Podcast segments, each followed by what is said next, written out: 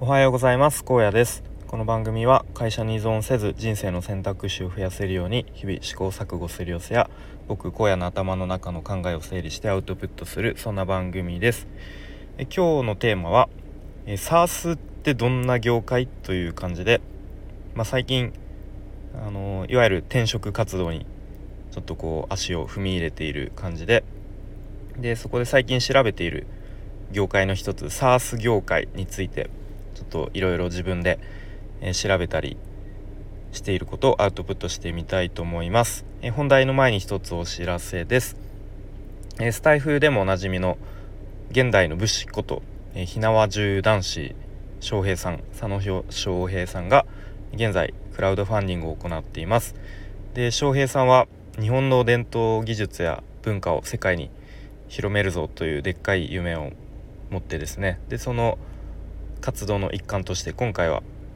えー、ニューヨークへ行かれるということで、まあ、それに関してのクラウドファンディングです。でまあいろいろと僕があの喋るよりも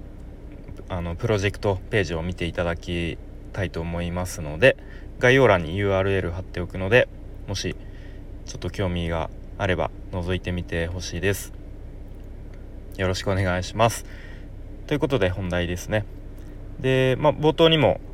ちょっと話しましたが最近ちょっと転職活動の情報を集めたりとかと、まあ、ちょこちょこあのいわゆる、えー、職務経歴書とか書き始めたりなかなか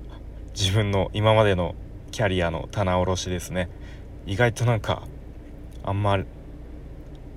あんま大したことやってないなみたいなとか思ったりなんかしていますが。で今調調べてる興味がある業界の一つで、えー、SARS 業界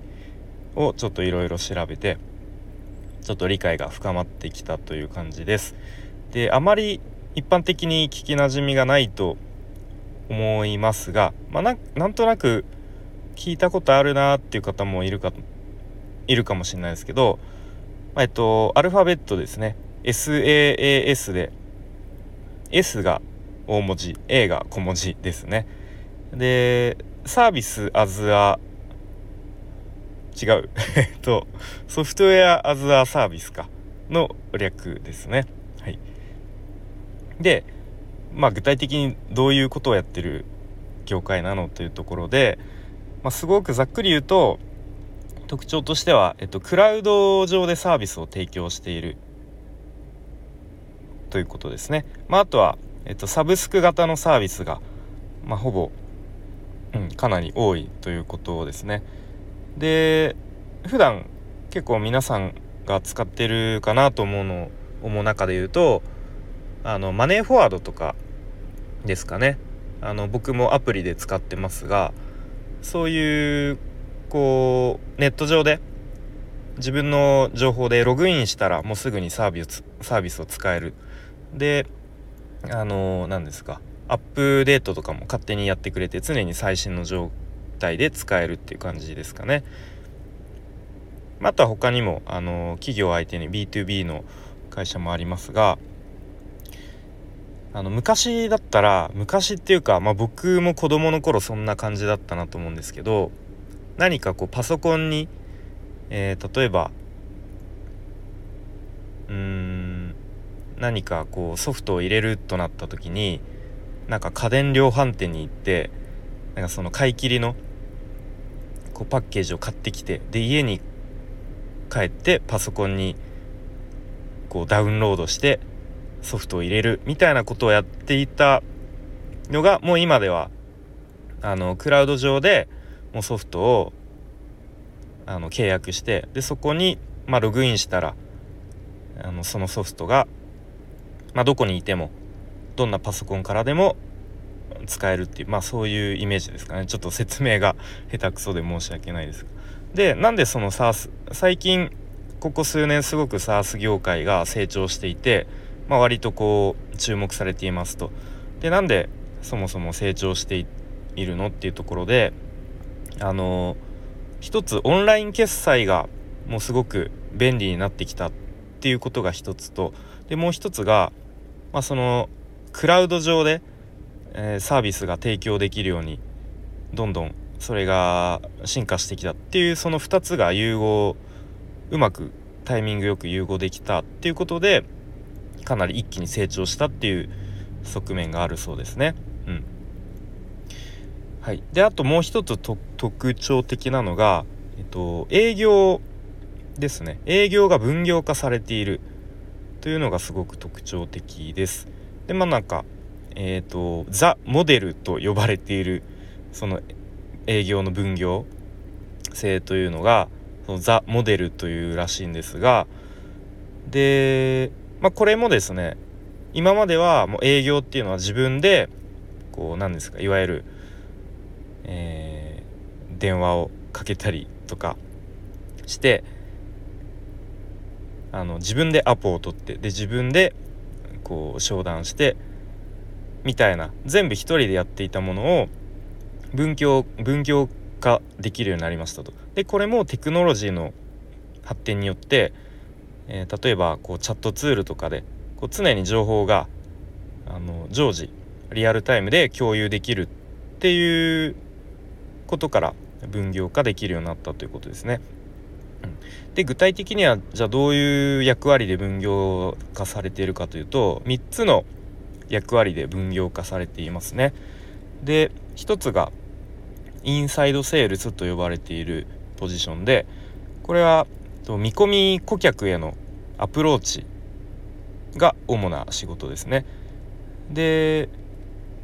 まあもっと細かいこと言うとその営業の前にマーケティングの部門の人たちがこう自社のサービスをいかに認知させて見込み顧客の情報を獲得するかっていうところがありますね。でその見込み顧客へのアプローチをするのがインサイドセールスですね。はい、で次が今度その商談のアポが取れましたと。で次この商談を実際にして受注までする人たちがこのフィールドセールスと呼ばれていますね。はい、で見事こう受注までつながって契約まで至りましたと。で今度その契約後の、え、サポートとか、まあ、あとはそのサブスク型のサービスをいかに継続してもらえるか顧客の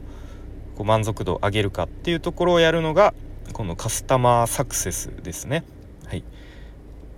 という感じで主に営業が3つのポジションに分かれているっていうのがまたこの SARS 業界 SARS 企業の特徴の一つでもありますね。はい、